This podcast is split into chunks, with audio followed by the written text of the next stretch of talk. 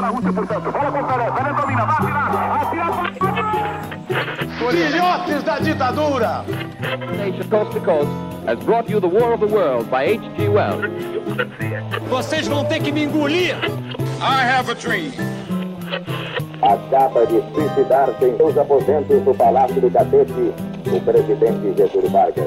E saio da vida para entrar na história. Este é o Fronteiras no Tempo, um podcast de história. A minha alma chorou tanto que de pranto está vazia. Desde que aqui fiquei sem a tua companhia.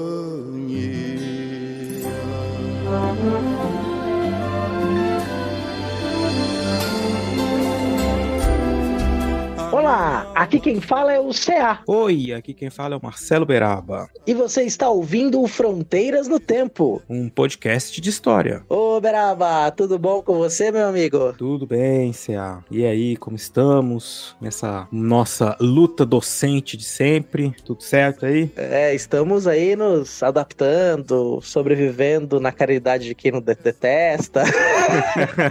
é nossa sina, essa daí. Mas estamos de volta aí, né, seu CA? De volta volta com mais um Fronteiras, episódio 70. Continuamos no déficit de episódios, né? Porque já são anos e anos, né? A gente ainda não chegou no episódio 100, mas uma hora a gente chega e consegue é, verdade, colocar, né? é, fazer um por é, mês, mas tudo bem. historicidades a gente já passou de 100 e tal, então ah, assim, né? Mas no Fronteirão a gente tá no rolê. É isso aí. E sobre o que, que nós vamos falar hoje aqui? Beraba, nós vamos falar de um tema muito interessante, que é um período que a gente ainda tava em branco no, no podcast, né? Que nós vamos falar sobre o governo Juscelino Kubitschek, o governo JK. Exatamente. Então a gente já tem episódios sobre vários períodos, desde a proclamação da República até 1985. E como disse, a gente tinha esse gap aí da era JK para falar para vocês, nossos ouvintes, né? E aí hoje nós vamos falar sobre esse que é conhecido presidente Bossa Nova, presidente que governou o Brasil entre 1956 e 1960, foi o responsável pela construção de Brasília, né? Quer dizer, no sentido de ser o administrador do Brasil na época, né? Lógico, organizou a construção, que só a construção de Brasília dá um cast próprio, né? Mas é porque, como tem muito assunto assim do governo dele, que vocês podem entender ouvindo o nosso episódio sobre Vargas, né? É, os episódios sobre a ditadura. O, o JK ele sempre esteve aqui de alguma forma, então vocês vão ver uma ligação muito grande entre os assuntos que a gente tratou nos últimos episódios. Nestes episódios, né, sobre a República, é, vão estar retratados aqui também neste hoje sobre o JK. Exatamente, Beraba. Tá para fazer aí uma. É, se você quiser ouvir os episódios em ordem cronológica, não da produção, mas em ordem cronológica, é, vamos colocar assim, dos processos históricos, né? Então dá para começar lá pela Proclamação da República, que eu reouvi recentemente. Eu reouvi no dia 15 de novembro, inclusive. É, aí pro sistema político da República, da República Velha, Guerra Isso. de Canudos, que é o dos primórdios, Revolta da Chibata, e aí você vai pro a quintologia, a trilogia de cinco episódios da Era Vargas. Escuta esse aqui, o golpe 64, ditadura civil-militar, fim da ditadura civil-militar. Aí você tem um rolê bom, assim, pelo uma passagem de tempo interessante. Ele cobre 100 anos de história do Brasil República, é, para você poder nos ouvir e ver como que o programa mudou ao longo do tempo, mas que mesmo com as transformações, é, existe uma conexão, né, leituras que a gente faz ao longo dos anos, que estão presentes em todos esses episódios aí, e que você consegue ter um panorama bem interessante do que a gente vem trabalhando esses oito anos de fronteiras no tempo, na temática da história política do Brasil. E você não vai se arrepender, você vai gostar bastante de fazer ter essa experiência. Muito bem, é isso, né? Então a gente vai falar bastante aí sobre as características do governo JK. E, e eu queria lembrar, esses episódios todos que você falou, também tem ainda os historicidades que nós tratamos da República. Eu lembro agora um do. Nós entrevistamos o professor Leandro Torelli, ele falou sobre a política do café, mas tem muitos outros que tratam do período republicano, muitas outras entrevistas que tratam do período republicano. Nós temos sobre o contestado, nós temos sobre o professor Rogério Rosa, né? Enfim, nós temos muitos episódios interessantes sobre questões do período republicano, que eu tenho certeza que vocês vão gostar e vão poder juntar com tudo que a gente ouviu aqui. Vou aproveitar, Beraba, que você falou do historicidade, pra também pra gente encerrar essa abertura e ir pro episódio. Nós estamos com uma novidade aí na quinta temporada do Historicidade. Se você é pesquisador, pesquisadora da de ciências humanas e sociais e tem vontade de divulgar o seu trabalho no nosso episódio, dá, bater um papo com a gente, agora no link da descrição você pode clicar e se inscrever para participar do Historicidade. Não, é exato. É, o Historicidade é um programa que tem a característica de entrevistar pesquisadores da história, das ciências humanas, sociais, né? Então, se você é nosso ouvinte, tem um trabalho, uma pesquisa que você acha interessante que seja divulgada aqui, né? E que você gostaria de conversar com a gente sobre ela, para nós, então seria assim, um, prazer imenso poder contar aí com a, com a participação dessa rede de pesquisadores que nos ouvem também, né? E mais que isso, também divulgar o trabalho de, dessas pessoas, da, dos nossos cientistas da área de humanas, né? Que são tão competentes, que produzem um conhecimento tão importante para o Brasil, para o desenvolvimento do Brasil. Né? É isso mesmo. Então, se você ou você conhece alguém que gostaria que é, for, poxa, seria uma pessoa legal de participar, indica para ela, manda, manda o link, link. do formulário uhum. e aí nós estamos abertos aí para receber e bater esse papo, ampliando a nossa rede de contatos. Braba, essa abertura já tá bem longa. Acho que as pessoas vieram aqui para escutar esse episódio sobre o JK. Como pode o peixe é vivo ver fora da água fria? é, já falamos bastante na abertura. Vamos embora então pro episódio.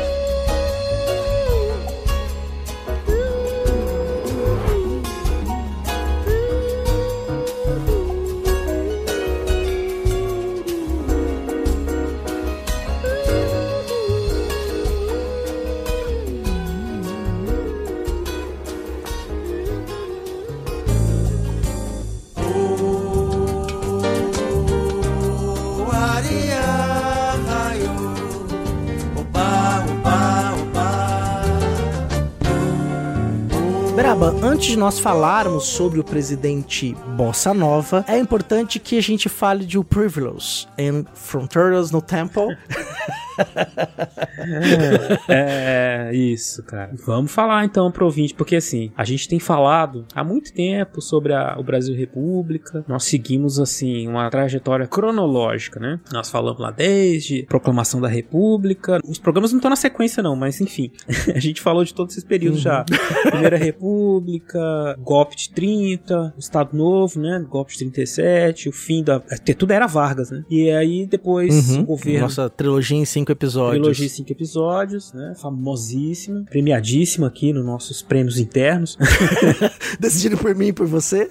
Eu, nós dois votamos, assim, né, que são os episódios que a gente mais gosta. Ou, foi mais de. Enfim, né, a gente gosta. E aí a gente chega, né, pra, pra fechar, porque também. Aí a gente chegou até 54, e aí tem um gap, né? Que é justamente esse que nós vamos falar hoje, que é de 50 a 60, e, e de 64, né? Que é o golpe que depois também a gente tem os episódios da trilogia do, da ditadura civil-militar. Bom, o que aconteceu? Aconteceu foi justamente que em 1954 nós tivemos o suicídio do Vargas, né? Um dos capítulos mais dramáticos da história política brasileira. Quem quiser pode ouvir lá o episódio, nós falamos de todas as circunstâncias, da carta testamento, mas é fato que todas essas situações levaram a um aumento da temperatura política. É, o, o suicídio foi em 54 e tinha eleições presidenciais marcadas para outubro de 1955. Então já havia aí uma movimentação, teve uma comoção nacional muito grande pela morte do Vargas, né? Lembrando que ele vinha sendo atacado, chamado de corrupto, vinha se mobilizando aí uma, uma força política para sua deposição, mas antes que isso acontecesse, ele se auto-exterminou, né?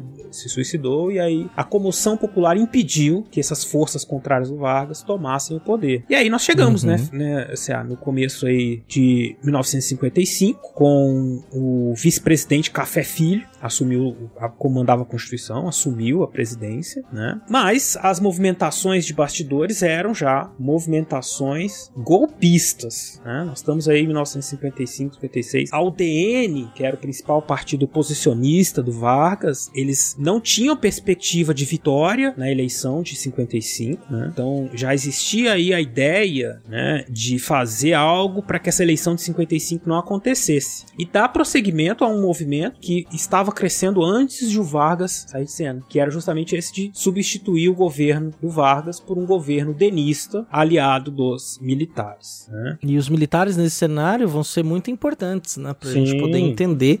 A gente falou bastante disso nos episódios do Vargas, né? Você tentou aquele movimento lá nos anos 20, os tenentes que são incorporados no primeiro período do governo Vargas de 30 34, e aí depois no Estado Novo eles acabam sendo deixados não de lado, mas trazem os autos oficiais pro jogo, mas esses tenentes eles não estão fora, as lideranças não. tenentistas, né?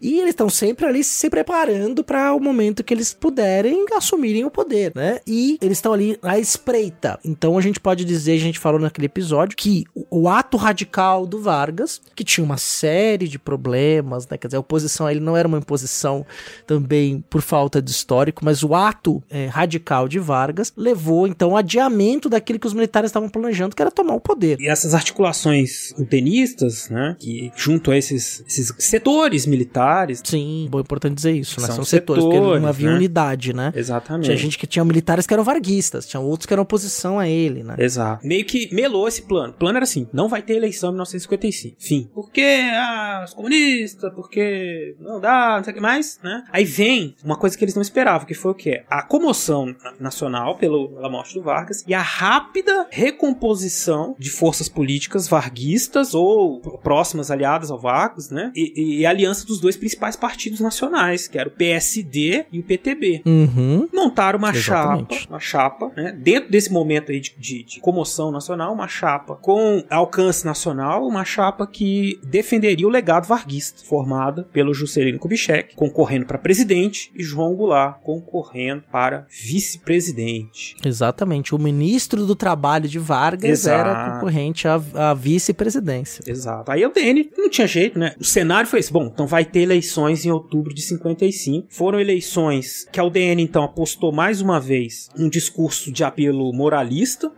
Qualquer coincidência, é mera, não é mera coincidência. né? O apelo dele era não, moralista, não. então, e, e, relacionando o Jango, né, o João Goulart, com Vargas e com comunismo, enfim, outras coisas. Mas basicamente um discurso moralista. E eles saíram com o candidato das Forças Armadas, né? O candidato do Exército, ele era o general Juarez Távora, candidato da UDN, né? O candidato do Partido Conservador, que era uma das lideranças do, do movimento de 1930, né? do golpe de 1930. O slogan, o slogan deles, né? Era muito ruim. Desde o do Brigadeiro, que a gente, vocês é. ouviram lá, vote no Brigadeiro, que é bonito e é solteiro. Agora eles com o general, o Távora, o lema era, é, é péssimo, dizer assim, vote no Juarez Távora, o tenente dos cabelos brancos. Olha aí. Que, que lema é esse, cara? Que horror. É, é, é, tipo, se fosse hoje, seria vote Joaquim Távora, o velho da lancha. O velho da lancha. Não, é, é, apostar numa uma tradição. Tudo bem, a gente tem uma tradição bizarra, né? De, de campanhas personalistas. Personalistas que eu digo assim, a plataforma do candidato não é uma plataforma política ideológica. É assim, eu sou taxista samurai, vote em mim. sabe? Eu sou um palhaço, vote em mim. Sabe? Eu escutei isso no spin de notícia, hein, Beraba? É faz. É, auto-referência aí. Ó. Referência. Auto, é, auto muito bom, por sinal, esse seu spin, viu? É e foi bacana, Beraba, porque eu também publiquei um, uns 15 dias antes, sobre o sistema eleitoral brasileiro. Um complementou o outro e nós não combinamos. Então, não combinamos, né? É porque quando as cabeças estão funcionando do mesmo jeito, elas vão longe. Então, ouçam aí, vamos deixar no link pra vocês ouvirem esses spins sobre uh, eleições. Bom, o fim das contas foi teve eleição. Era eleição de presidente e vice separado, um turno só, tá? Juscelino, ele teve uma vitória apertada apertada, mas não tão apertada quanto as eleições de 2022, que também não foi apertada não, mas é outra história. É, Juscelino teve 36% dos votos, 30% do Juarez, 26% Ademar de Barros e 8% do Plínio Salgado. Agora olha que interessante. Se a UDN tivesse se juntado com os integralistas, eles tinham ganhado a eleição. Pensou nisso? A gente podia ter tido um governo fascista na década olha de 1950. Pra, tu vê, pra... adiamos isso durante muito tempo. pra você ver que simpatizante fascista é uma história antiga já no Brasil, não é novidade Sim, dos tempos atuais, infelizmente, né? E aí, o que, que aconteceu, né? Começou a apelação, né? Perder a eleição. Olha só, olha, que novidade, viu, ouvinte?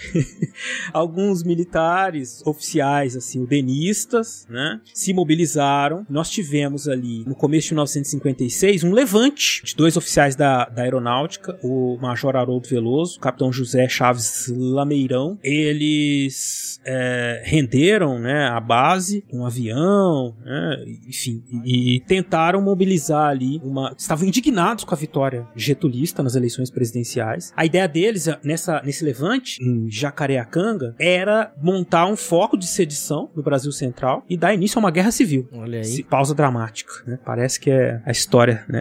Uma, uma história recente. Teve patriota no capô de Ford Willis? Beraba? Será? Não, ainda bem, não Que tem. era, era, né? O Mas, Ford Willis. mas é, mas eles estavam. A. ideia era essa: era fazer uma guerra civil, né? E impedir o JK de tomar posse de qualquer jeito. É um levante que durou 20 dias, né? Mostrou que o país estava ali bastante instável politicamente, né? Tem uma coisa que você falou, né, Beraba, que é interessante. Você falou a vitória getulista. Entre né? aspas. É, é- é entre aspas, né? Porque o JK se colocou como o candidato que levaria o legado de Getúlio Vargas à frente, né? Então ele vem com essa. Porque, como a gente já tinha explicado lá no quarto episódio da quintologia, né, da trilogia de cinco episódios, o que, que você tem? Quando você tem o período de redemocratização, as, as duas principais alas aureguistas, a, a ala sindicalista vai pro PTB, né? Aquele sindicato mais próximo. E você tem aquela ala que era uma ala que era mais, vamos colocar em, não precisa nem colocar entre aspas, que tinha mais poder aquisitivo, mais domínio do poder econômico, vai pro PSD. Então aquela, o pai dos pobres está no PTB e a mãe dos ricos está no PSD, né? Então você tem essa separação e o PSD vem com muita força neste homem que vinha no seu discurso ali. Depois a gente vai falar um pouquinho mais sobre o JK, sobre a biografia dele, se colocando mesmo, né? Como herdeiro do legado de Vargas. né? Uhum, exatamente. É, é uma tradição política, né? Que, que inclusive, a partir desse momento, das décadas de 50, né? Ela reabilitou a, a ideia do varguismo, que o Vargas foi um ditador, lógico, né? Mas esse, esse legado político, ele foi meio que diluído e ressignificado nesse momento aí como algo de extrema, de, de muito popular, né? E desenvolvimentista, enfim, coisas que nós vamos até falar aqui durante o, o episódio. Então a gente teve esse levante no começo de 56, mas assim, ele também faz parte um processo. A instabilidade vinha de outros lados. Você tem, nos outros episódios que a gente falou do Vargas, do governo Vargas de 45 até 54, né? Não, não foi o governo Vargas, foi o governo do, Eurico- do Gaspar Dutra no meio, mas enfim, desse período, uma, uma das figuras que surgiu no cenário político nacional foi a do Carlos Lacerda, um jornalista muito, né, que falava muito e que era muito assim enfático nas suas denúncias de corrupção, né? Então ele era muito famoso em campo político, né? Chegou a ser governador do estado da Guanabara também, e que da UDN ele começou a se mobilizar, né, para melar as eleições de 55. Que ele dizia o seguinte, olha, oportunista. A ideia dele era fazer uma um governo, melar as eleições de 55, fazer um governo é, emergencial, um governo que ia limpar o Brasil dos políticos bandidos. Olha só, com os militares, né? A ideia era essa, dar o golpe que ele propunha. Mas aí qual era a justificativa? Uhum. A justificativa era o quê? De que havia sido que o Juscelino foi eleito e era uma eleição ilegítima, porque ele não foi eleito pela maioria dos votos. Ele foi eleito só com 36%. Só que é isso que estava na Constituição. Então, é oportunismo. Ele queria dizer o seguinte: não, não pode, essa eleição não valeu, tem que ter 50% mais um. Só que não, Não tinha segundo turno. não tinha segundo turno. Então ele queria mudar o jogo depois que o jogo acabou. Não dá, né? Perdeu, perdeu. Não queria. Queria mudar. Podia mudar depois, tanto que a gente tem eleição em dois turnos hoje em dia pra evitar essa, essa patifaria aí. Se bem que mesmo, mesmo assim tem gente que quer questionar ainda, né? Enfim. E se a gente olhar bem, Beraba, pro contexto, então teve um golpe militar que deu certo contra o, o Perón em 55. Um ano antes, houve um golpe militar que o, o Stroessner assume o poder. Esse vai ser o ditador mais longevo da América do Sul, vai largar o poder só no final da década de 80. Horror. Né? Então, merece, a ditadura Stroessner merece um episódio à parte. Acho que as ditaduras, a gente tem que visitar as ditaduras Latino-americanas. da América do Uhum. Sul, latino-americanas, é, tratar às vezes de episódios específicos sobre elas que merecem Aham. pra gente ter ali, por fato da gente falar português e tá durante muito tempo pouco acostumado a falar sobre a América Latina e América do Sul, a gente acha que a gente é muito particular nas nossas questões, mas quando a gente olha pros nossos vizinhos, a gente vê que tem muita semelhança. Politicamente também. Tanto os udenistas quanto os militares estavam conspirando abertamente por um golpe. É um contexto dos anos 50, na América Latina, de muitas movimentações golpistas, né? Movimentações de contestação política a sistemas políticos é, no pós-guerra, né? Que estavam estabelecidos, alguns antes da guerra, outros depois, mas enfim, anos 50 e 60, 50, 60 e 70, vamos dizer. Ele. Muita Uhum, movimentação, sim, muitos sim. golpes militares e tem a ver com política internacional, da Guerra Fria e tudo mais, né? Os golpistas, os denistas, né, eles tinham apoio de ministros poderosos, os ministros da- das Forças Armadas, né, Marinha, Exército, Aeronáutica. Eles tinham também um apoio, ainda que discreto, do presidente, o vice-presidente do Vargas, o Café Filho, que era então presidente, que também estava ali apoiando, mas meio que não tava assim, não fazia nada pra ajudar, nem também nem impedia. Então era um, um apoio discreto. Tanto é que quando o movimento começou a crescer, ele pediu pra cagar e saiu. Pediu, falou que tava doente.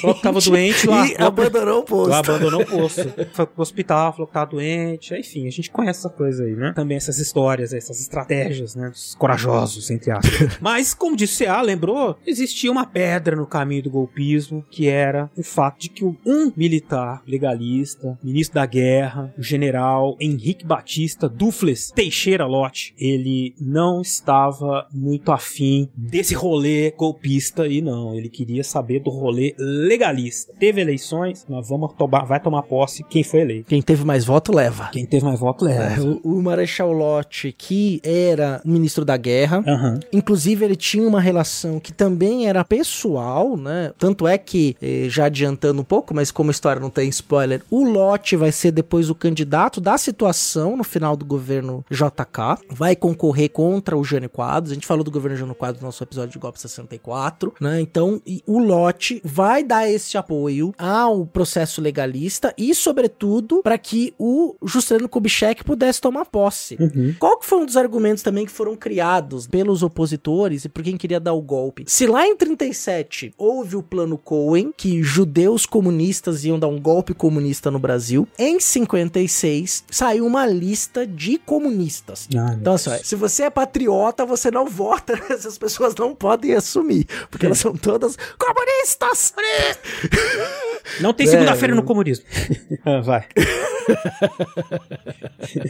né? E o nome do JK tava lá. Sim. né? E o Lott foi um dos fiadores pra dizer que isso era um absurdo, né? Quer dizer, essa lista de comunistas era uma coisa assim, era um, era um espantalho, né? Pra se jogar, pra criar o medo do futuro. Isso que é muito interessante. Isso, na política, isso é usado o tempo todo. Se você escutou o nosso último Historicidade lá, com o Rodrigo Cassis, né? Você vai ver que tem uma estratégia que é colocada em prática é, recentemente pelo ex-presidente em exercício, né? Isso foi colocado na campanha ao longo da sua carreira política, mas não só foi ele que fez, né? Uhum. As pessoas fazem o quê? Olham pra você, tá vendo esse é o outro lado aqui? Se você votar nesse lado, o que há de pior no mundo vai acontecer. Isso. Então, as suas filhas vão ter que se prostituir, Uhum. começou a comer- fazer corte de carne de cachorro, vai ter banheiro unissex nas escolas. Quer dizer, Demonização do, Demonização, do oponente. dizer, é o medo do futuro. Você Uhum. não pode dizer que alguém que tá falando do futuro tá mentindo. Porque como é que você mente de um negócio que não aconteceu ainda? Não é necessariamente uma mentira, Exato. mas é criar Uhum. um discurso político baseado no medo. Então as pessoas se sentem inseguras, porque toda a sociedade, ela é conservadora, não necessariamente do ponto de vista político, tá? Ela quer manter as coisas como estão, né? Quer dizer, se você fala, olha, se o o outro ganhar, os comunistas assumirem, você vai ter que alojar um mendigo na tua casa, né? Vai ter que alojar uma pessoa que não é da sua família, vai ter que dividir o quarto com você,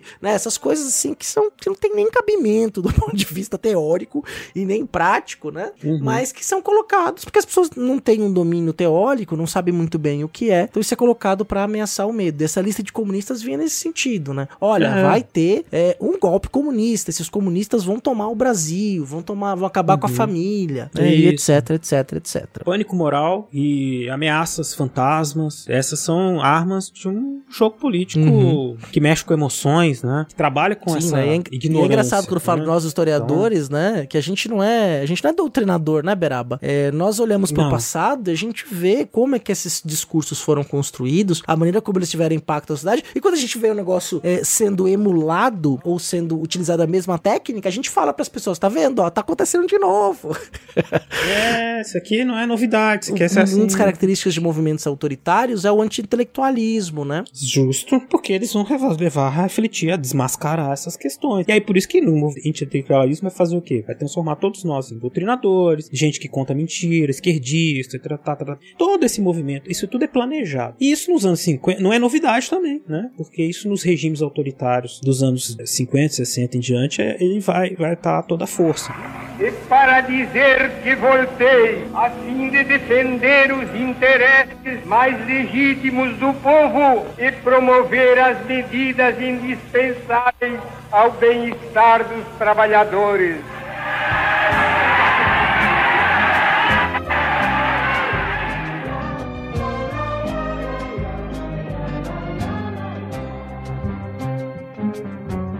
Sonhei que eu era um dia um trovador. Voltando aqui à questão do, do Lote, é isso. Ele, então ele é um ministro da guerra, tem a lealdade irrestrita das tropas. Então ele é assim, uma barreira intransponível. Não tem golpe sem General Lott. Fim. Começa então, como é que a gente vai demitir o General Lott sem que o. sem causar né, uma, uma comoção, sem causar uma, um problema na, no, entre os militares. Bom, aí começa a movimentação que o, que o lembrou, né? O Café Filho pede pra, pra ir no banheiro, diz que tá doente, precisa ficar em repouso absoluto, passa e segue-se a, a Constituição. Carlos Luz, ele assume a presidência da República, ele era o presidente da Câmara dos Deputados, né? E o Carlos Luz era golpista. Enfim, então tava tudo feio. Carlos Luz falou: bom, chama o lote aí. Chama o lote, chamou o lote lá no Palácio do Catete. A ideia dele era demitir o general, né? E acabar com a, esse empecilho. O que que aconteceu? O general Lott, antes desse processo, antes dele ser demitido, ele, ele armou um golpe, um contragolpe, ou como ficou esse golpe preventivo. Ele se juntou com outros, outros generais e ele acabou confirmando, junto com, com os quartéis do Espírito Santo, Minas Gerais, Paraná, Mato Grosso. E aí, então, o, o general Lott deu um contragolpe, chamou, né, é, juntou com, com as lideranças desses estados que eu falei pra você, mandou chamar o presidente do Senado, lideranças da Câmara, botou tanques na rua. Esse movimento do general Lott, rápido, deixou todas as lideranças preocupadas, né, as lideranças civis preocupadas. O Carlos Luiz foi deposto, durou três dias a presidência dele, e aí ele interinamente foi tomado, na verdade, quem tomou quem foi pra presidência é o presidente do Senado, o Nereu. Mas beleza, teve esse golpe, esse contragolpe, essa movimentação toda, dentro dessa conjuntura política. O Café Filho voltou, é o DN continuou a se assanhar, continuou a tentar se movimentar para gerar uma nova crise que pudesse promover o, o golpe, né? Eles chegaram a votar a interdição do Café Filho, colocaram Nereu Ramos, então a gente passou assim, no final de 50, 55, começo de 56, uma situação de muita instabilidade, até que se confirmou pro dia 31 de janeiro de 56 a posse de Juscelino e Jango. E o General Lott acabou se tornando aí uma das, como disse o Céu, uma das figuras mais importantes da política brasileira. Né? Nenhum dos golpistas foi punido, não houve nenhuma investigação, nem a punição, nem nada, o que é, a gente sabe que é muito ruim, né? Porque isso deixa todas essas pessoas prontas para dar o golpe de novo, que não tem spoiler, né? Aconteceu de novo 10 anos depois. Uhum, é, sim. e, infelizmente, se instituiu ali nesse momento uma participação ainda mais ativa dos militares na política nacional.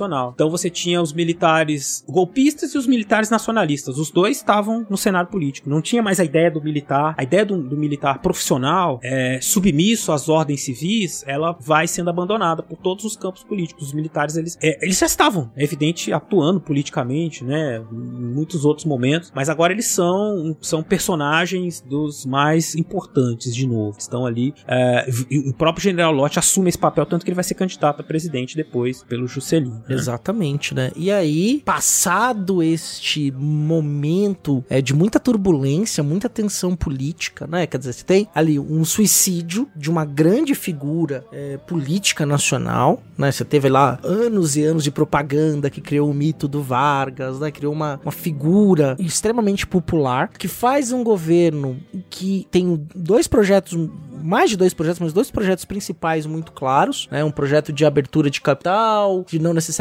de produção de petróleo, a vocação agrícola de maneira muito forte, um projeto industrializador, né? De nacionalista, desenvolvimentista. Esse proje esses projetos estão em, em constante luta é, no Brasil até hoje, né? Então a gente pode colocar dessa forma. E Juscelino Kubitschek, no dia 31 de janeiro de 1956, assume o seu mandato de presidente. E olha que spoiler interessante. Ele vai ser o último presidente a passar a faixa ao seu sucessor até Fernando Henrique Cardoso. Triste É, realidade. Pelo jeito vai voltar a se repetir. Destreza. Que tristeza. Que tristeza. Ai, cara. E o Juscelino, né? Que não surgiu do nada, né? Não é um candidato aventureiro. Exatamente. É, Ele vem de uma tradição política importantíssima, né? Da fundação de uma cultura política, de um fazer político brasileiro que vem desde os anos 1930, né? É, e a, e a mineiridade na política, podemos dizer assim, né?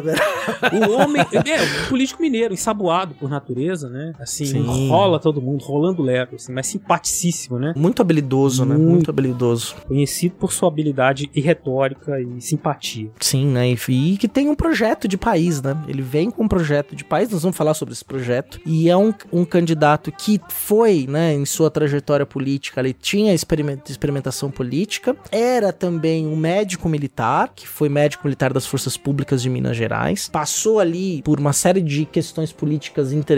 Ele nasce é, esse ano, né? Dia 12 de setembro, o JK completaria 120 anos, né? 120 anos do nascimento do JK, né? Uma das figuras aí mais emblemáticas que ocupou a presença do Brasil no Brasil republicano, né? Teve série de TV sobre ele, música, né? Uma figura ali, né? o presidente Bossa Nova, né? Que é interessante falar disso logo logo também, né? Para dar esse contexto também de que Brasil que foi governado pelo JK, né? Então ele foi ali, nasceu em 1902, teve uma passagem na sua adolescência pelo seminário, né? Um seminário diocesano, ele nasce em Diamantina, em Minas Gerais, e não segue a carreira para virar um padre. Ele acaba indo depois fazer medicina e ao se formar médico, ele acaba indo integrando, né, o, o corpo de médicos do Hospital Militar da Força Pública do Estado de Minas Gerais. Na Força Pública entenda-se como a Polícia Militar, que era como era dado o nome às polícias, né, chamadas de Força Pública, né, já fundadas na Primeira República como polícias militares, né, que é bem importante a gente ter essa característica, né, que é uma, é uma característica republicana no Brasil,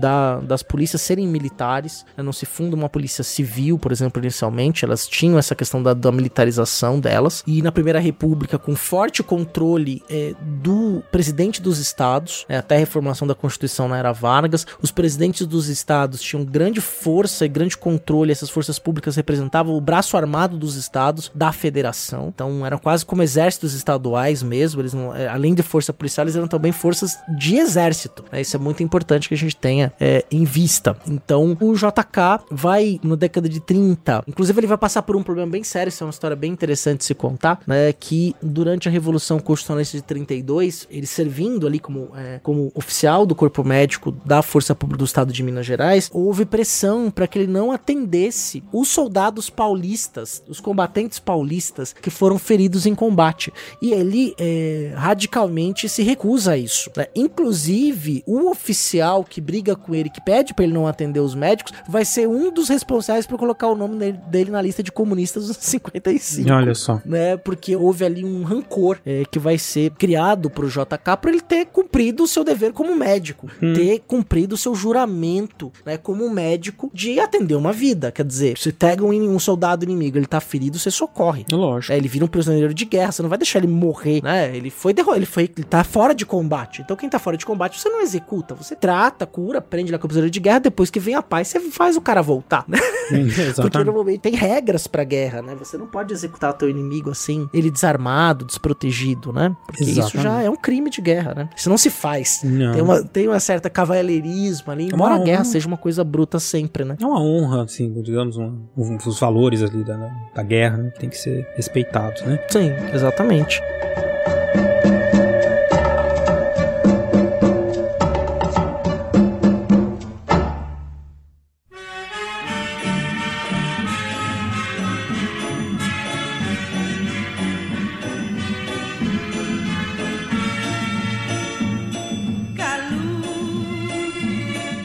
E esse mesmo tempo, né, que ele, ele, ele foi galgando postos políticos, né, na década de 30, né, Céu? É, Uhum, sim. Desde o de 33, quando ele foi nomeado pelo Benedito Valadares interventor federal em Minas Gerais, como chefe de gabinete civil. Depois ele teve, foi eleito pelo Partido Progressista, 34, né, como parlamentar. Então ele já teve. E já no Estado Novo, ele acabou sendo nomeado prefeito de Belo Horizonte. E aí, nesse, nesse momento, ele faz ali uma série série de reformas urbanas na cidade. E lembrando, né, a recém-inaugurada Belo Horizonte. Recém-inaugurada. Né, a capital era Vila Rica, Ouro Preto. E aí eles a, ficou pequena para ser a capital do estado de Minas, então eles fundam uma nova cidade que é Belo Horizonte. É, ela tava ali com seus 40 anos, mas ainda era uma cidade acanhada, né?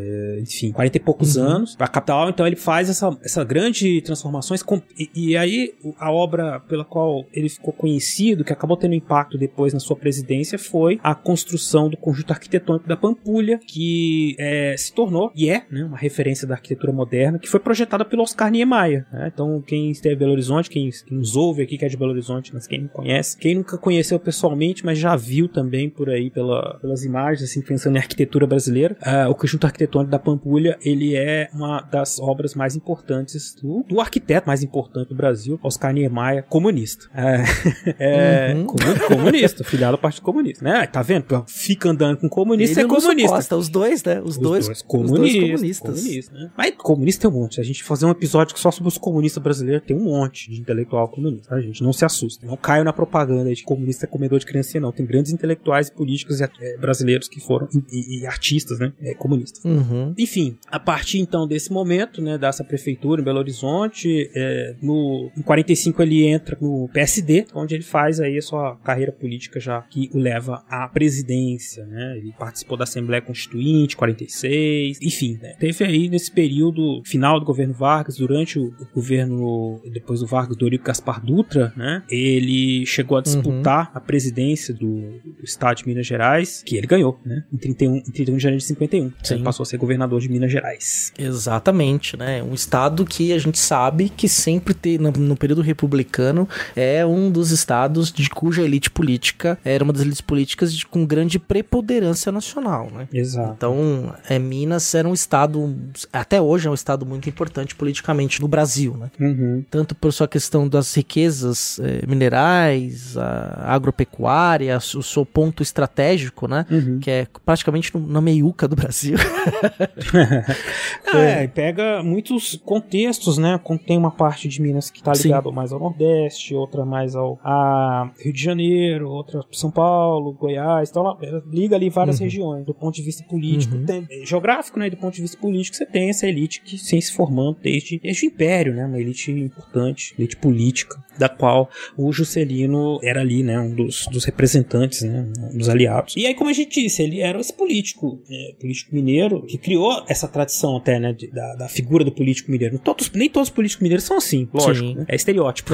Mas ele era é, muito bem articulado, né? Muito. Até os próprios inimigos dele, se pegar o, o, o, inimigos que eu diria ser adversários políticos, eu não gosto dessa palavra inimigo, né? Pra, sim, pra política. É não são, né? Não são, contas, é, não são adversários não políticos. Deveriam, não deveriam ser. Adversários, sim. É, o adversário sim. dele, que é o, o Carlos Lacerda, dizia, né? Que ele era um cara perigoso, que era muita, muita lábia, né? Muito, muito simpático. Até o, é isso, né? Então, é, você vê um cara que é muito, muito simpático, você, que, que, convence qualquer um. Então, aí ele, ele o encantador de serpentes. Encantador de serpente.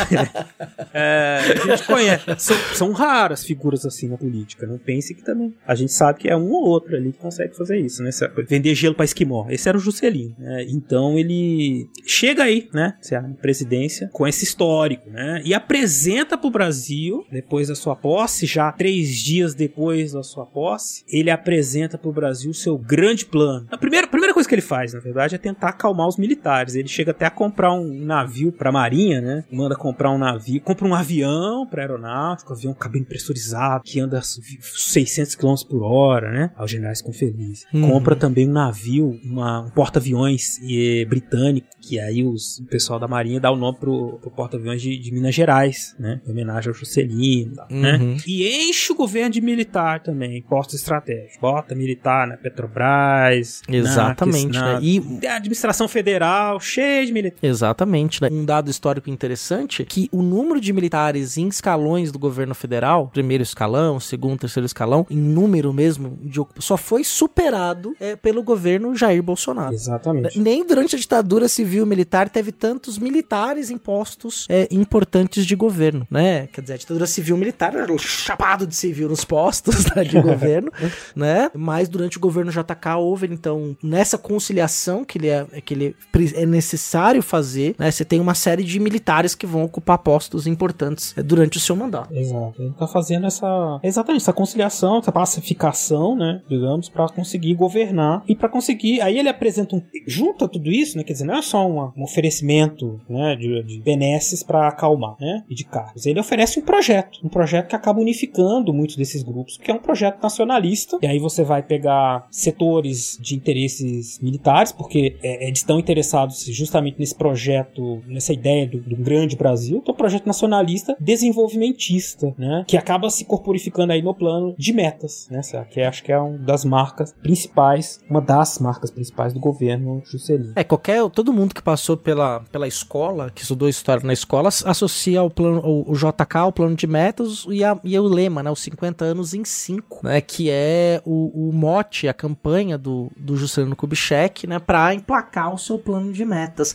Mas tem uma coisa que é interessante, né? É, esse é o momento em que a gente pode dizer que são os anos dourados, era um período que, apesar das questões políticas é, que estavam é, em ponto de fervura, também era um período de otimismo nacional, né? Uhum. Quer dizer, o Brasil estava começando a é, encontrar um crescimento econômico, um, um, processo de industrialização, e esse plano de metas vem, então, com uma sensação, especialmente nos espaços urbanos, de que estava acontecendo uma grande transformação nacional. E, então, o JK embarca é, no seu governo, nesse plano de metas, a partir, então, desse clima que estava bem favorável, né? Que foram exatamente 30 metas que eram divididos é, em setores, né? Então, o setor de energia, o setor de alimentação, o setor da indústria de base e o setor da educação, que eram os setores da qual ele vai dividir seu plano, né? Que vai ser, vai ser uma marca do seu governo, além de concretizar o plano que foi colocado na Constituição de 1946, que a gente vai falar mais pro final do episódio, que é da construção de Brasília. Exato. Né? Então isso, isso é importante, assim, que fica o grande marco do governo Juscelino Kubitschek.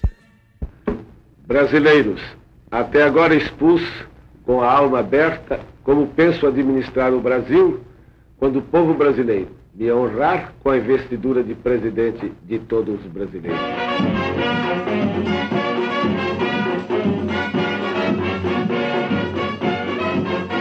Dentro desse contexto, né, é um plano que ele tem origem, sim, nesse projeto que foi sendo gestado. É, já era Vargas, né, que se constituiu, se consubstanciou aí no segundo governo Vargas, uma ideia assim, do desenvolvimento nacional, das indústrias, do, da correção, desenvolvimento assim, homogêneo do Brasil. Então, você tem a criação já antes até do JK de formas de, de desenvolvimento regional, políticas de desenvolvimento regional, né, a criação da Petrobras como forma de organização das riquezas minerais. O Siderúrgico Nacional nacional, né? A, a, siderurgia nacional negociada lá pelo Vargas antes da Segunda Guerra Mundial é. e que depois vê, volta isso nos anos 50. Você tem a criação do Banco Nacional do Desenvolvimento, também foi uma coisa que, já vinha sendo pensada, né? Enfim, então é um plano que resume, que torna concretas esses, essas ideias que vinham sendo gestadas, muitas delas, inclusive ligadas à CEPAL, que era a Comissão Econômica para a América Latina e Caribe, que era um órgão das Nações Unidas, muito ligado ao economista brasileiro Celso Furtado, que já em 1954, né, tinha publicado um livro Economia Brasileira, em que ele dava esses, os fundamentos do que seria ali o pensado para o plano de metas, que é a ideia de que o Brasil era uma nação subdesenvolvida, né, as regiões, os países da América Latina uhum. seriam subdesenvolvidos e para que eles fossem, para que eles superassem essa fase de subdesenvolvimento, era necessário uma série de reformas, reforma agrária, reforma fiscal, reforma bancária, reforma urbana, reforma tributária, reforma administrativa educativa, reforma universitária, enfim. É, e, e, quem, e quem seria o motor dessas reformas? O Estado. É atribuído ao Estado a tarefa de viabilizar o crescimento econômico, o avanço do estágio do subdesenvolvimento para o desenvolvimento a partir desses, dessas reformas básicas, né? Que não estão todas ali no plano de meta. Depois ela vai tomar uma forma lá no, nas reformas de base do Jango, né? Uns anos depois. Mas o plano de metas é uhum. é pensado em cima dessas, dessas contribuições dos intelectuais, especialmente ligados ao Celso Furtado. O Brasil é subdesenvolvido desenvolvido, é ligado à produção agrícola, exportação de produtos agrícolas, mas a gente tem potencial, tem energia, tem, tem espaço, tem, tem como fazer avançar desse estado, desse estágio a partir dessas reformas básicas, né? Lógico que aí o plano de metas, ele vai se concentrar na questão da industrialização, né? É, especialmente, aí de novo, quem passou pela escola quando fala do JK, Juscelino Kubitschek, Juscelino Kubitschek, vai lembrar também que uma coisa muito comentada é a coisa da, do acesso que as pessoas tiveram durante o governo JK aos bens de consumo duráveis e uhum. eletrodomésticos, né? Então deixou todo mundo assim, né? esse clima de, de Brasil, pra frente Brasil, Brasil, com a Copa em 58, né? Vamos lembrar, tudo foi uma época de ouro, né? Sim, já tinha ganho os Mundial de Basquete na década de 50, foi bicampeão mundial de basquete nos anos 50 também. Também. É o, o segundo esporte mais popular do Brasil, então... o basquetebol. Vai ser superado pelo vôlei só nos anos 90, depois da geração do, de ouro de Barcelona. Exato. Então, naquela época o pessoal tava lá, o gigante acordou, né?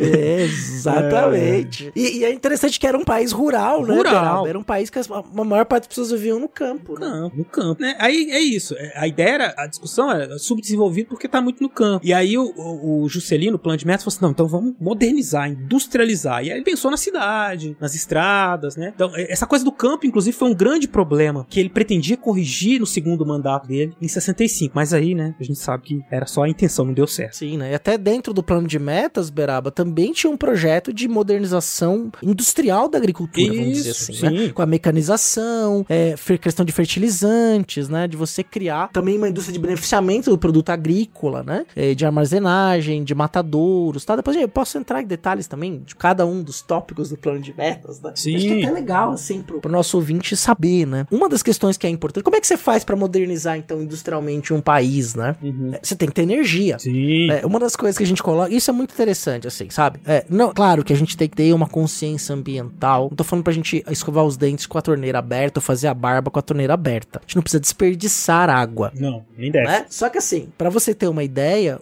hoje, 2022, quem consome o maior volume de água no Brasil é a indústria e a agricultura. Uhum. É, o consumo doméstico é dinheiro de pinga comparado ao consumo industrial uhum. e é, do agronegócio com água. Mesmo assim, a gente tem que não precisa lavar a calçada com água, mas a culpa não é nossa, tá? A culpa não é do consumidor comum não, não, que jogou não. uma aguinha na planta do jardim e pronto, acabou com a água do Brasil. Não, sabe? Vamos colocar isso em pontos. Não podemos desperdiçar porque é um bem muito precioso, é, é renovável, mas com certo, com as mudanças climáticas vai ficar cada vez mais. Talvez as milícias lá em 2096 controlando a água, né? Lembrando do, da história de Amor e Fúria, né? É, sim, sim, sim. Vamos lutar para. Eu tô fazendo referência ao nosso episódio 5, né? Que é o Ficção História, uma história de amor e fúria. Né, tá aí do, discutindo o filme do Bolognese, né? Que é muito bom, por sinal. É, lá nos primórdios do Fronteiras um tempo, lá nos tempos mais primórdios. Hoje eu tô só com referência de velho. tá, tá demais. É.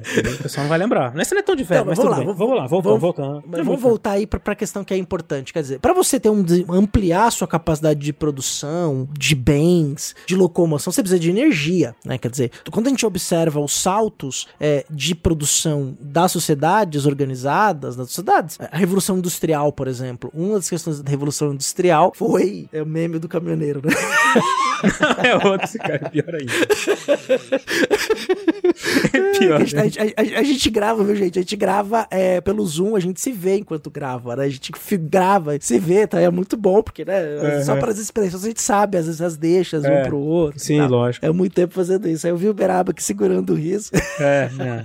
Mas voltando, voltando né? vamos lá, voltando. que a gente vai. Vai acabar Voltando. Por exemplo, a Revolução Industrial, o que, que vai acontecer? Né? Um dos grandes pontos da Revolução Industrial, a substituição do carvão vegetal e de outras formas de produção de energia, mesmo energia hidráulica, pela produção de energia a partir do carvão mineral. Né? Quer dizer, o carvão mineral consegue levar a temperatura dos fornos a um grau muito alto e você consegue, por exemplo, fa fazer o aço, com o aço para fazer ferrovia depois, para as construções, quer dizer, o aço gusa que eles chamavam. A gente fala disso lá no nosso episódio também de Revolução Industrial. Ou seja, houve uma mudança também da matriz energética. Essa matriz energética no século XX é baseada também no carvão, mas especialmente na energia elétrica e no petróleo, uhum. né? Então, entre os planos de meta, e tem uma novidade também, na década de 50, a energia nuclear, né? Inclusive é no governo JK que se funda, né, um, um, um órgão que vai cuidar da, de re regulamentar a produção de energia nuclear, que é o CNE, que é o Conselho Nacional de Energia Nuclear, que, por exemplo, não é só a questão de uma usina nuclear, mas também um aparelho de radiologia, que é um aparelho nuclear. A gente tem o episódio do Césio, lá, em,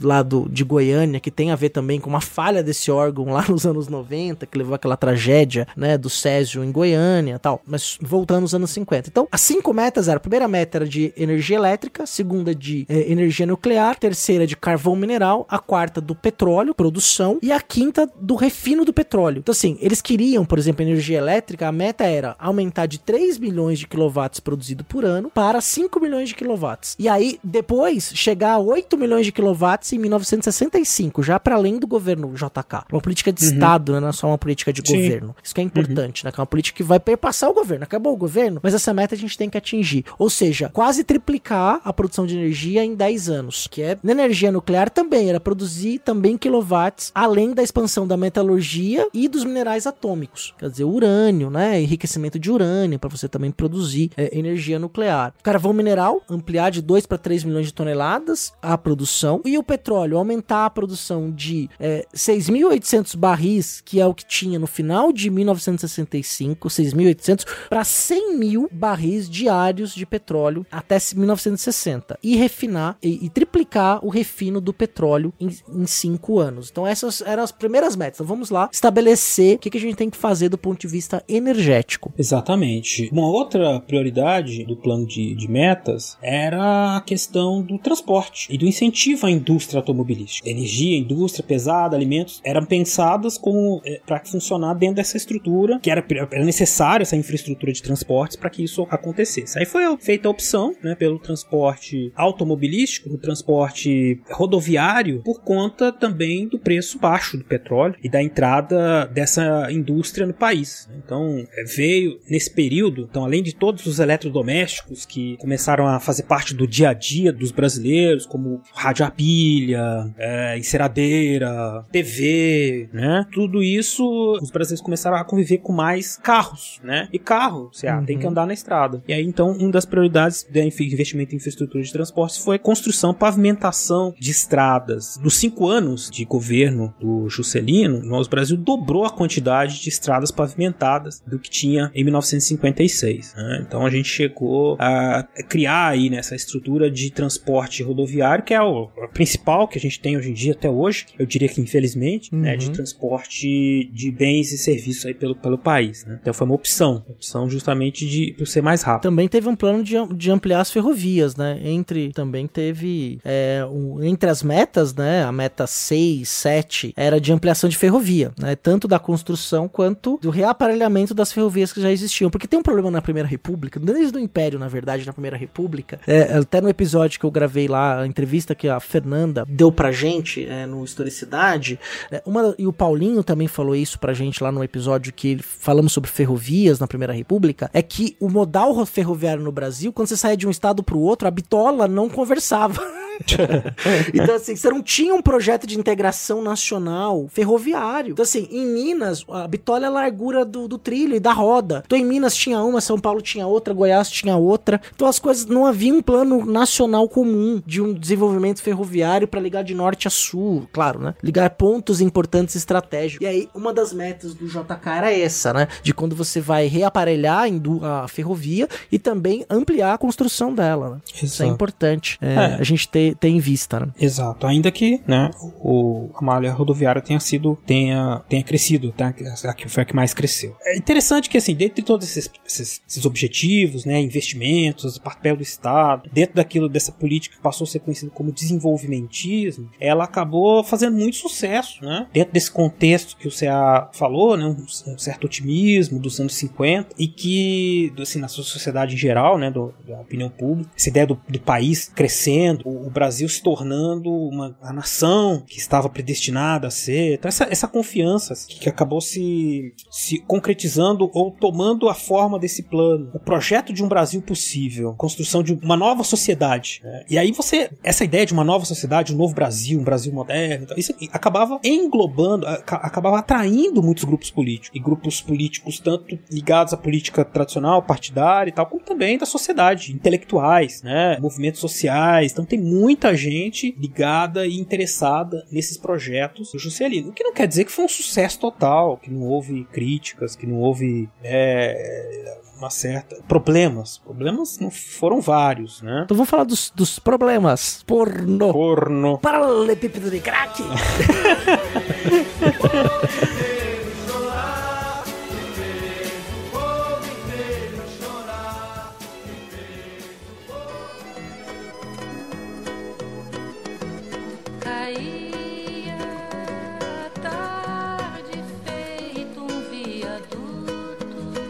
Bom, problema número um, que eu acho que é um dos principais, a questão agrária. Ficou na retórica no plano de metas. O latifúndio, que era assim, um dos símbolos do subdesenvolvimentismo, né? E a ideia do poder ligado à terra, é, ele continuou firme e forte. Tá aí até hoje, né? Desde os tempos mais primórdios, como diria o CA, tá aí o latifúndio. Ao mesmo tempo, você tem, nesse momento, crescimento de, de movimentos sociais ligados camponeses desde os anos 40 e que lutavam pela, pela terra, né? Pela, pelo acesso à terra e contra a grilagem, né? Que expulsava os camponeses né? dos, dos seus, suas terras tradicionais. Enfim, desde 46, né, desde então bem, bem de, antes do, do, do, JK, você já tinha ali um, um efervescente movimento camponês de luta pela terra e que advogava, que lutava pela legalização das terras que eles ocupavam. Nesse momento você tem ali ainda Sim. uma fronteira agrícola no oeste, né, que está sendo ocupada por esses camponeses, pequenos camponeses, descendentes de quilombolas, comunidades indígenas, né, e que passam a ser visadas pelos grupos que hoje em dia a gente chama do agronegócio, né, que vão tentar por meio de grilagem uhum. e da ameaça também, né? E das as guerras, né?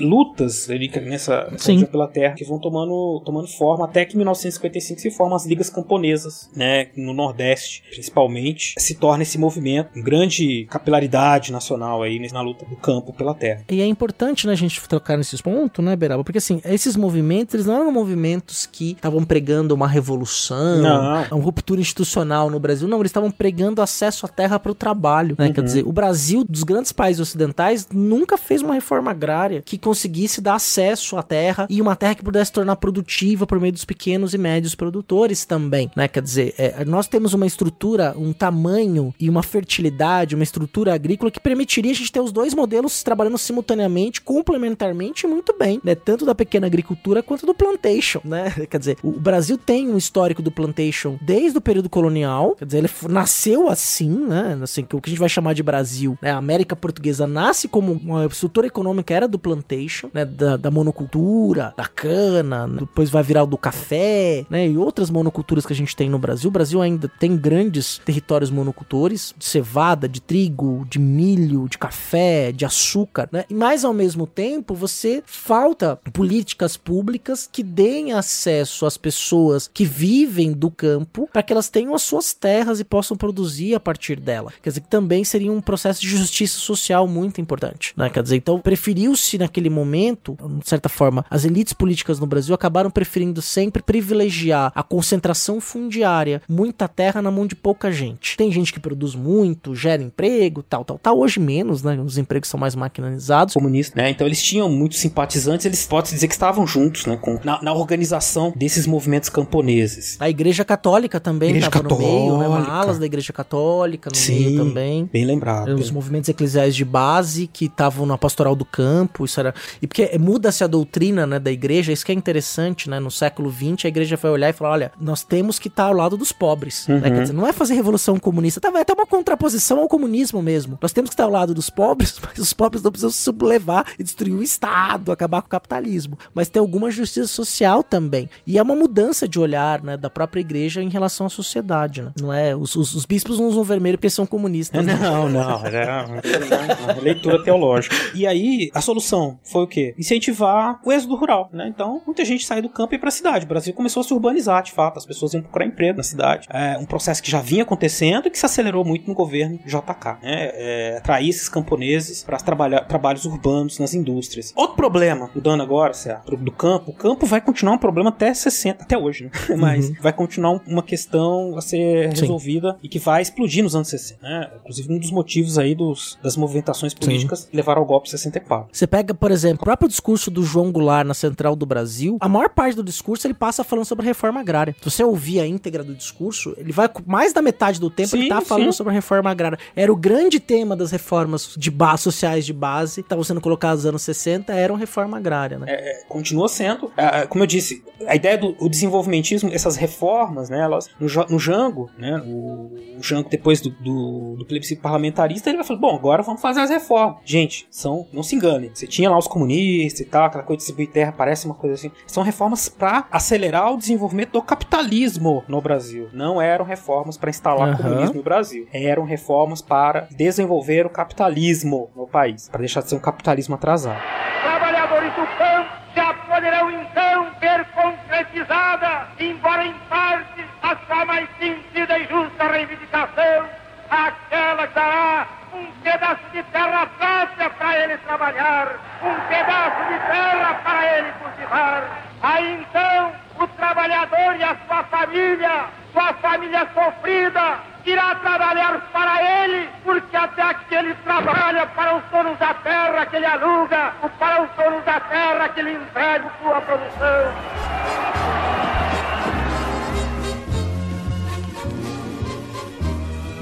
Mas enfim, né? Voltando aqui, outro problema, que foi pelo qual o JK foi muito criticado, é o investimento. Tá, vai ter indústria. De onde vem o dinheiro? Para onde vai o dinheiro? Vinha tudo de fora, né? Então ele foi muito criticado por economistas, nacionalistas, né? Essa coisa. Bom, o plano de metas, ele trouxe essas indústrias, cresceu tudo muito rápido, só que era tudo investimento estrangeiro e empresas estrangeiras com, lucros não estavam centrados. Era uma, uma industrialização frágil. Ela não, tra não trazia o capital real para cá. Era um, era um investimento, um financiamento estrangeiro, que no fim das contas, é, esse atalho traz prejuízos, pois deixavam empresas estrangeiras com o controle de setores do desenvolvimento econômico brasileiro. Além, evidente, de tornar, em termos assim econômicos, o nosso, nossa balança de pagamentos deficitária. Né? Então entrava, saía muito mais dinheiro que entrava, aumentando a dívida externa. Uhum. Né? Aumentou. Tudo isso resultou no problema que fez o JK ficar, começar a ficar impopular: inflação. Junto com o arroxo salarial, né? Junto com o arroxo E é salarial. interessante que o- no governo JK, o- a média de crescimento do PIB é, foi em torno de 8,27. Olha, um crescimento grande entre 57 e 61. Grande. Só que, só que sem reajuste de salário mínimo.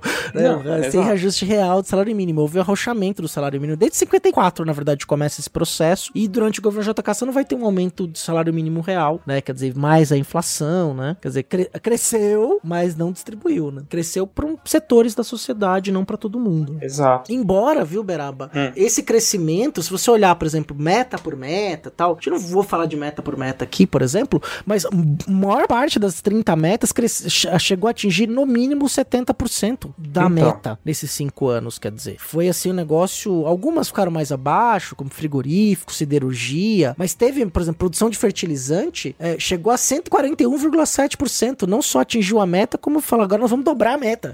Tava quase dobrando a meta. Exatamente. é, então, e era um problema, né? A gente chegou no final do governo JK com uma inflação alta, de quase 40% ó, ao ano, então, sendo que estava ali oscilando perto da casa dos 7% em 57, três anos antes. Então foi uma aceleração rápida, mas aí porque é escolhas do JK mesmo. Ele podia fazer essas políticas de diminuição de gastos e que iam conter o crescimento, ou ele podia promover o crescimento com a inflação. É lógico que assim, eu tô falando isso, eu sou leigo, viu? No assunto. Então, quem economista estiver ouvindo aí vai falar: Porra, Beraba, mas tem isso, tem aquilo. Eu sei. Mas é que a gente aqui no, no, no Fronteiras não é pra ser linguagem econômica e tentar dizer todas as questões. Mas é, no- do ponto de vista histórico, pro JK, essas, essas opções que se apresentaram e ele escolheu o desenvolvimento, mesmo com pouca distribuição ou um crescimento que acabou se mostrando um crescimento desigual, né, para as regiões. Você teve regiões que se industrializaram, outras continuaram rurais, agrárias. Sim, se você cresce 8 e tem inflação de 40, a inflação come crescimento para a população, né? Exato. E aí você chega no, no governo JK, no governo seguinte, né, com um rombo, com inflação, problemas no campo e mais uma série de outras questões. E uma coisa importante, Beraba, acusações de corrupção, Corrupção. Corrupção. especialmente na construção de Brasília. Exato. Que é, Corrupção.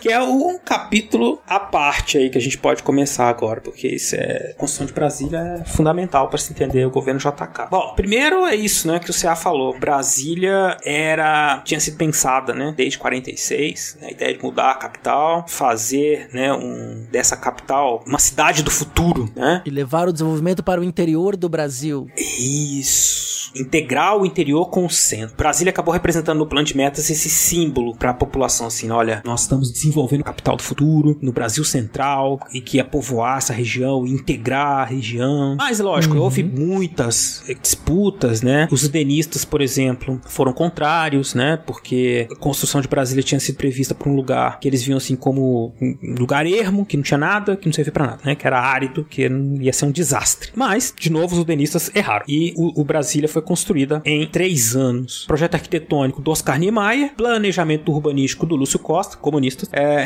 de novo, viabilizou, né, é, em tempo recorde, graças à fundação da, da Nova Cap, né, que era a companhia que, que gerou, né, que, que organizou, geriu aí a condição do Brasília. E, enfim, acabou trazendo trazendo uma série de pessoas para Brasília, né? Trabalhadores do país todo, especialmente do Nordeste, que foram para lá trabalhar na construção e conseguiu trazer aí nesse, nesse tempo rápido, né? Por mais de três anos, construir uma cidade inteira e dar forma ao seu governo, que ainda que tenha terminado, ainda que tenha caminhado dessa forma difícil, né? Com muitos problemas e tal, a construção de Brasília acabou simbolizando, trazendo assim para o governo JK uma marca de sucesso que ficou muito esquecida, mas que foi reabilitada nos anos 2000, né? Como disse, ah, tem série e tal. Hoje em dia o JK é uma figura reabilitada em, algumas, em alguns sentidos, porque as apostas que ele, fez, que ele fez, inclusive na construção de Brasília, acabaram se mostrando muito efetivas do ponto de vista assim da integração nacional, né? De uma construção de um projeto de país. A gente vive num projeto criado no governo JK, projeto de país, que mudou uma coisa ou outra ali, mas foi fundamentalmente construído fisicamente, inclusive, com a construção da nova capital em Brasília. Brasília trouxe muitas polêmicas, né? Na sua construção. A UDN todo dia fazia denúncias, né? De problemas, corrupção na construção, porque o ritmo era muito acelerado, né? Da construção. Então isso fazia, dava muita munição para a oposição criticar o JK. Mas fazia sucesso, como eu disse, né? Porque isso, Brasília se representava. As pessoas viam em Brasília o plano de metas. Ó, oh, o Brasil está se desenvolvendo. Né? Exatamente, Beraba. Né? O plano de metas traz essa síntese, né?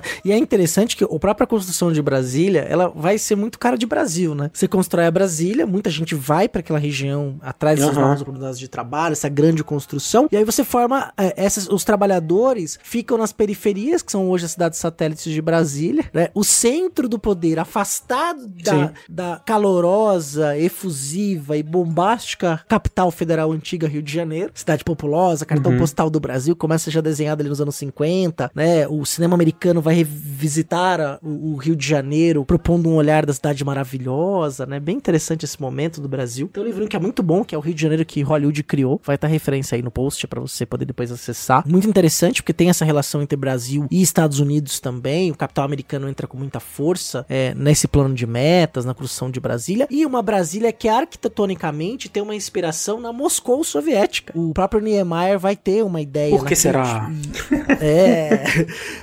e assim, é, e é interessante, né, que é, existe um movimento artístico muito importante na União Soviética que era baseado no concreto mesmo, do ponto de vista arquitetônico. Né? Então as construções de Niemeyer têm muito concreto, né? Que era uma coisa muito é, relacionada a uma concepção artística também soviética, né? Que não é só que haviam grandes artistas intelectuais na União Soviética, cientistas, políticos, né? De uma série de outras questões, né? E esse modelo vem, essa esplanada dos ministérios é muito inspirada na Moscou soviética, né? Naquela é, ideia dos prédios administrativos, o seu formato, né? As outras obras. Então, o Niemeyer tem um, uma assinatura que é muito importante, né? E o Lúcio Costa era o, era o urbanista, né? Nesse processo também, que vai pensar asa norte, asa sul, Brasil em formato de avião, né? Pra um dia decolar e dar bananas para o resto do Brasil.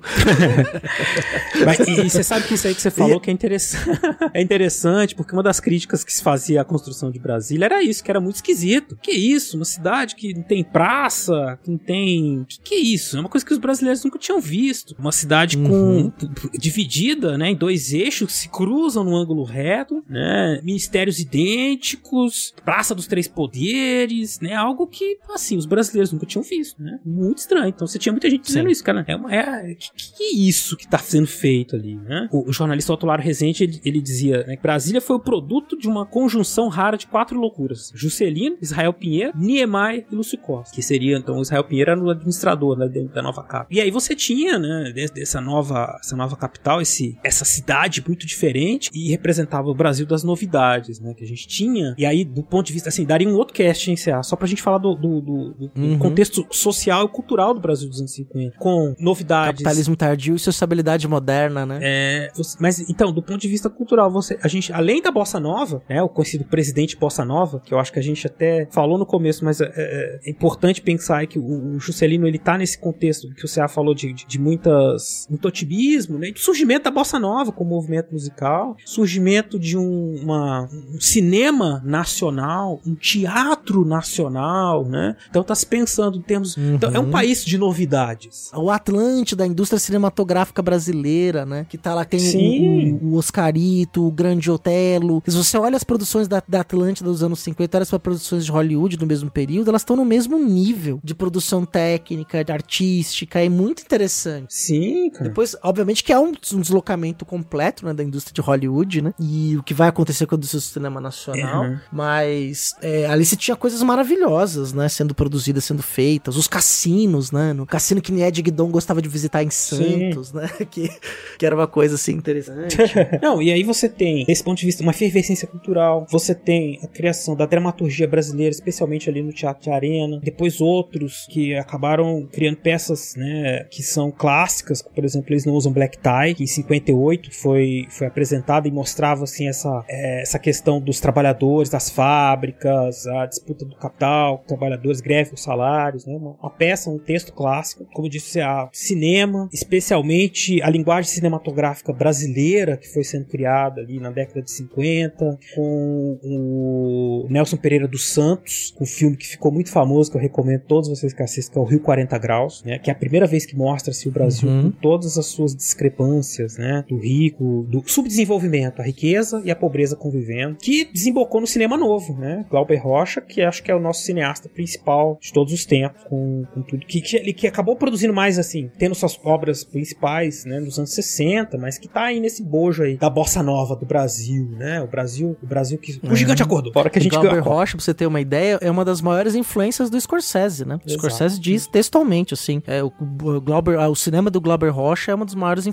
sobre o meu cinema, né? Então Sim. tem vários momentos aí que aparecem isso nos seus filmes, né? Dessa surge uma geração de cineastas. É só pegar o cinema, né? O cinema. Só, daqui a uhum. pouco a gente pode falar de música que também dá um episódio. Cinema e música dá um episódio cada um. João né? Gilberto, Tom Jobim. Sim, com certeza. Essa música, João Gilberto, Tom Jobim, Nara Leão. Cara, é gente demais. E os frutos da bossa nova que foram que a gente vive até hoje, né? São gigantescos. E, e os anos 50 é um, são anos de crescimento econômico mundial, né? O mundo inteiro tá crescendo nos anos 50, né? Tanto você pegar, você teve um discurso muito recentemente nos Estados Unidos que o candidato que perdeu a eleição, que é o Trump, ele queria que os Estados Unidos voltassem aos anos 50, né? Aquela coisa do crescimento, a Califórnia se expandindo industrialmente, comercialmente. Né? Tem uma série de questões ali importantes, não só na Europa, também Europa de reconstrução do pós-segunda guerra mundial. Eram anos de otimismo, né? Os anos 50. Exato. Cinema, música, João Gilberto, Tom Jobim, Vinícius de Moraes. Tem um documentário que eu recomendo quem quiser conhecer esse período, e muito interessante, que é o documentário Vinícius, né? Que fala da vida do Vinícius de Moraes. Então pega todo esse processo do Brasil dos anos 30, 40, 50, 60, até os anos 80, quando ele estava encerrando sua vida, sua carreira também, né? Mas especialmente uhum. essa, esse período dos anos 50 tá muito presente ali nesse documentário da discussão, que é essa da que a bossa nova é uma transgressão do sim, do samba tradicional, um pouco a mistura com o jazz e uma forma diferente de fazer samba que foi muito criticado na época também, tinha muita gente que achava que bossa nova era lixo, né? Música de bandido, uhum. lixo, não serve. É, gente que quer copiar os Estados Unidos, tarará, tarará, tarará, né? Mas de certa o forma Brazilian assim, Jazz, como vai ser chamado nos Estados Unidos, né? Brazilian, Brazilian jazz. jazz. Mas é isso, é, é, o novo, é o novo e o tradicional. As inspirações desse pessoal são os sambistas tradicionais, né? Lógico. Lógico que a gente pode fazer uma crítica racial nisso, porque é uma, um branquecimento Sim. do samba, de certa maneira. É o Brasil, né? O Brasil tem isso, lógico, né? E esses principais cantores da Bossa Nova são todos brancos, né? Isso vai mudar. Sim, as cantoras também, né? Também, né? Mas isso é o Brasil, né? O Brasil que continua com a sua estrutura racista, até hoje, inclusive. É, se você olhar os Estados Unidos, né? Os negros que criam o rock, que eram os roqueiros, vão ser substituídos por um Elvis Presley da vida, Sim. né? Você tem esse movimento mesmo de branquear, de branquear as coisas, né? Exato, é o projeto, né? Mas a sonoridade das canções, da, uma sonoridade dissonante, vamos dizer assim, da bossa nova, né? Que pega esse tradicional, moderniza, né? É algo, como eu disse, foi criticado, parecia uma americanização, mas que acabou tendo, assim, um impacto muito grande. Então é um movimento cultural que ficou para sempre. Não, em 1963 ele já não existia mais, assim, como a gente conhece. O movimento bossa nova. Uhum. Né? Ele, foi, ele foi tendo ramificações, né? Por isso que o documentário do Vinícius de Moraes é interessante, que mostra, por exemplo, o encontro dele com Baden Powell, quando eles saem da bossa nova, aí ele cria os afro sambas, né? Com Baden Powell. E come... aí já é outra música. Então tem muita música que você ouve, você fala, ah, essa é bossa nova. Não, esse é afro samba, é outra coisa, né? E, e aí ele tá. É... outras experiências musicais vão acontecendo, que já não é mais a bossa nova, são derivados da bossa nova. Mas enfim, é isso, né? Depois vem a Tropicália, né? Tem uma série de outras questões que são importantes aí, né? A Jovem Guarda. Né? Portanto, você tá falando, então, ó, só pro ouvinte ter uma ideia, né? A gente tem o plano de metas do JK, que tem sucesso, a gente não pode dizer que não, não teve sucesso, teve sucesso em vários pontos. Constrói-se a Brasília, você tem um período de otimismo e o JK, mesmo com as acusações de corrupção, o, o, o, o Gênio Quadros dizendo que vai varrer a corrupção do Brasil, o Vassourinha, ele não sai com baixa popularidade, muito pelo contrário. Ele sai como um presidente muito querido do Brasil. né? Ele sai ali com uma popularidade muito grande, inclusive Sim, como sim. favorito para vencer as eleições de 65. É, e Disputa, disputa talvez acirradíssima contra o cunhado não é parente, Leonel Brizola. Exatamente. É, ele então, a despeito de ter enfrentado todas essas turbulências críticas, né? Ele teve. tinha muitas chances de, de vencer as eleições de 1965, era muito popular, bem lembrado. Justamente porque, as, porque tá, aquela crise e tudo, mas. Só que, Beraba, até só pra gente não esquecer, ele apoia o golpe militar, Ah, acreditando como parte da elite política naquele momento que o golpe só ia fazer uma transição e ia ter eleição. Exato. E aí ele, vem o AI-1 e o AI-2. O AI-2 foi lá e ca... um dos primeiros caçados pelo AI-2 foi ele. que lógico, ele era a figura das principais, que era a oposição, que poderia ser um empecilho para o projeto de poder civil-militar que deu o golpe em 64. Mas eu acho que é isso, é, eu tô satisfeito, cara. Assim, ó, é lógico, por exemplo, só a construção. A gente já falou aqui, ó. Esses movimentos culturais. Cinema dá um episódio. Música dá um episódio. Brasília sozinha dá um episódio. Mas eu acho que pro nosso ouvinte fica bem evidente aí um, um momento né, de, de pujança nacional, de crescimento, né? Com seus problemas políticos, instabilidades. E é algo que eu acho que vai ajudar o nosso ouvinte a ligar muito bem o que a gente vinha falando até 1954 com o que a gente fala nos episódios pré-golpe, né? De 64, né? Que são os nossos episódios sobre o golpe, que a gente fala todo esse contexto de 60, do governo Jânio Quadros, até o golpe, até o fim da ditadura militar em 85. Tô satisfeito, Sá. E você? Eu também sou- tô, tô parcialmente satisfeito, porque eu só vou ficar plenamente satisfeito depois que eu vi o Recordar é Viver do William Spengler. Ah, mas isso é óbvio, né? Não, não, não acaba enquanto não termina.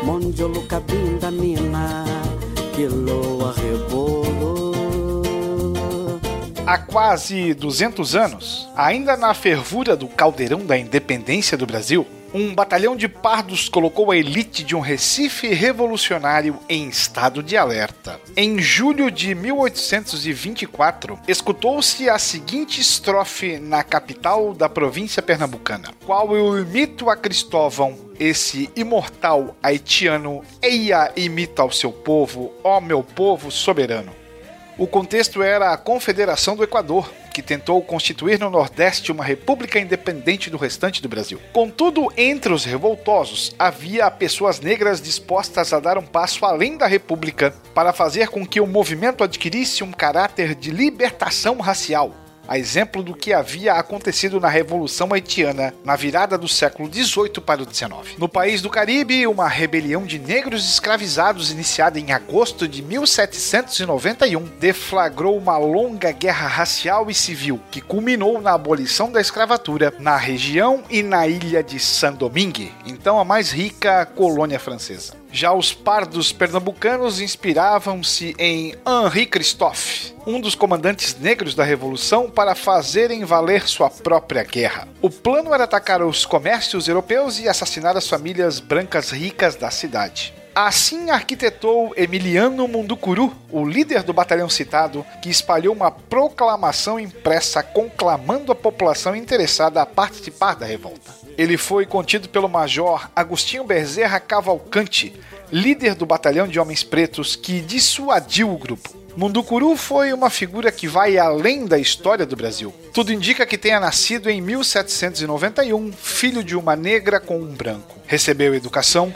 Ingressou na carreira militar e participou do ciclo revolucionário pela independência do Recife, especialmente entre 1817 e 1824. A região foi palco de revoltas e revoluções contra o governo do Rio de Janeiro, chefiado por Pedro I. Para evitar a repressão, fugiu para os Estados Unidos, onde moveu o primeiro processo contra a segregação racial americana. Viveu ainda no próprio Haiti e na Gran Colômbia, atual Venezuela. Para entender a história de sua luta, ao menos em Pernambuco, é necessário voltar a 1817, quando outra revolução de caráter liberal agitou a província. Foram 75 dias de um governo revoltoso que promoveu algumas mudanças na sociedade. Eles não concordavam com a escravidão e se comprometeram a efetivar uma abolição na República recém-fundada, ainda que lenta e gradual. Também baixaram um decreto que acabava com a obrigação do tratamento senhorial, o vossa mercê. Mesmo que isso pareça algo trivial hoje em dia,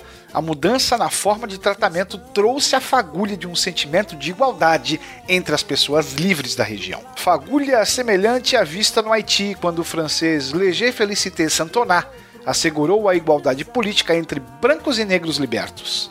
Em 1817, os negros brasileiros passaram a desrespeitar os brancos, e isso foi afastando o apoio senhorial à causa. Essa tensão racial ganhou um novo capítulo em 1823, quando batalhões de pretos e pardos tomaram Recife e Olinda durante oito dias. Nesse período, Pedro da Silva Pedroso, um homem negro, foi aclamado governador. Numa referência ao Iti, ele se manifestou: Morram os caiados. O termo recupera a imagem do pó de cal para se referir à elite mestiça que se embranquecia conforme ficava mais rica. Depois da chamada Pedrosada, ninguém mais foi contra a monarquia no Brasil. As elites do país, mesmo com ideais políticos divergentes, preferiram se unir num projeto em comum a correr o risco de enfrentar uma insurreição negra. Com receio da ebulição de um clima de ódio racial, os senhores de escravos se valeram de algumas estratégias para que a revolução do Haiti não ocorresse no território da América do Sul. Se escravizados representavam a grande maioria da população da ilha de San Domingue, chegando a 85% do total de habitantes, no Brasil havia um acordo tácito para que eles não passassem de cerca de 40%. Foram ainda criadas as chamadas, entre aspas, válvulas de escape,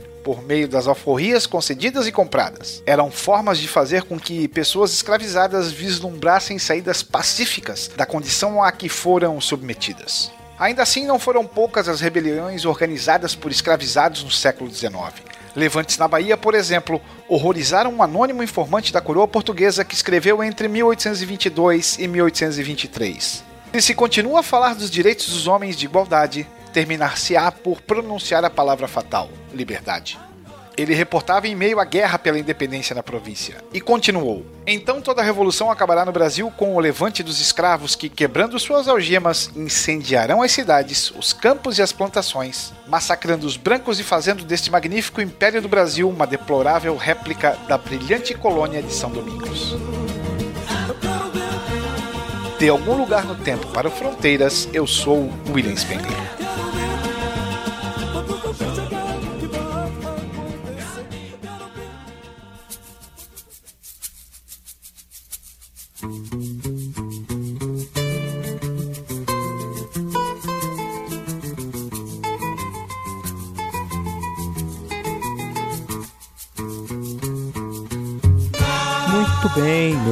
Amigos, minhas amigas, chegamos aí ao final de mais um episódio do Fronteiras no Tempo. Primeiramente, queria agradecer muito a todos e todas que ficaram aqui até agora, puderam ouvir toda a nossa conversa sobre a era JK, esse maravilhoso contribuição do Will Spengler, sempre trazendo elementos fundamentais para a gente entender os assuntos, os temas que nós tratamos aqui.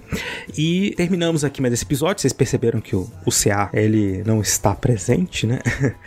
mas é, vim aqui encerrar, né? Excepcionalmente ele não está aqui no encerramento, mas eu vim aqui terminar com vocês esse episódio, mandar uns recadinhos finais, né? O primeiro deles é de o que gostaria de agradecer, né, os nossos padrinhos e madrinhas pela é, contribuição para que esse programa continue existindo e crescendo, né? Eles são fundamentais aí para que o nosso nosso podcast continue sendo produzido, né? E que nós possamos continuar falando falando da nossa paixão, que é a história.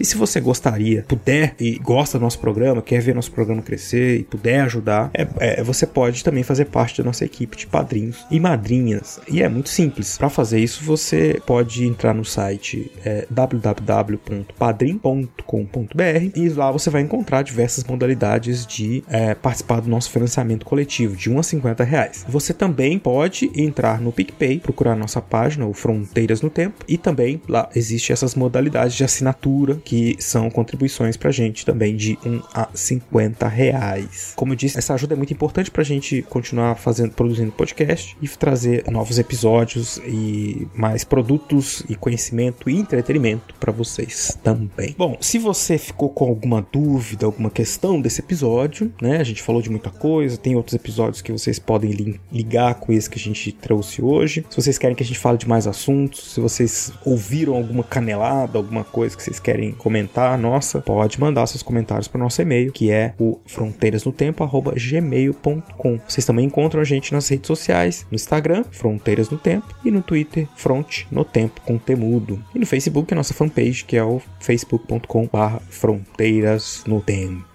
Então é isso, gente. Muito obrigado. Obrigado por ter ficado com a gente até aqui. Um abraço, até a próxima Fronteiras no Tempo.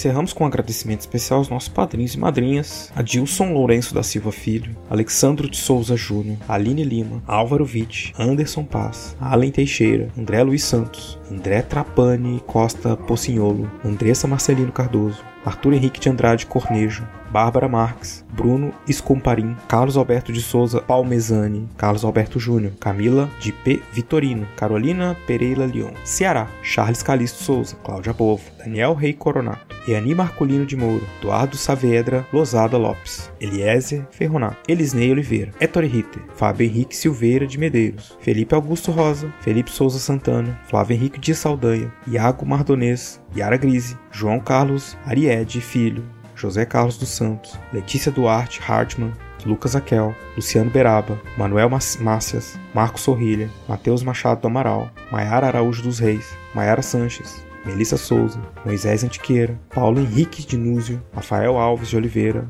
Rafael Higino Serafim, Rafael Machado Saldanha, Rafael Zipão, Rafael Almeida, Rafael Bruno Silva Oliveira, Renata Sanches, Rodrigo Olaio Pereira, Rodrigo Halpe, Rodrigo Vieira Pimentel, Rodrigo Alfieiro Rocha, Rubens Lima, Wagner de Andrade Alves, Thomas Beltrano, William Spengler e o Padrinho Anônimo.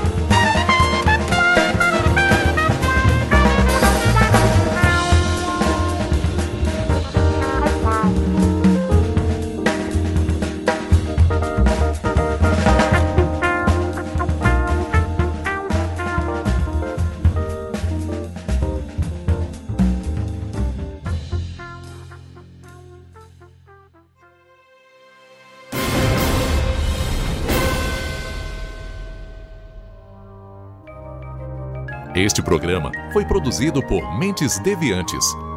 deviante.com.br. Esse programa foi editado por Adriano João Videomaker. Produções audiovisuais e podcasts.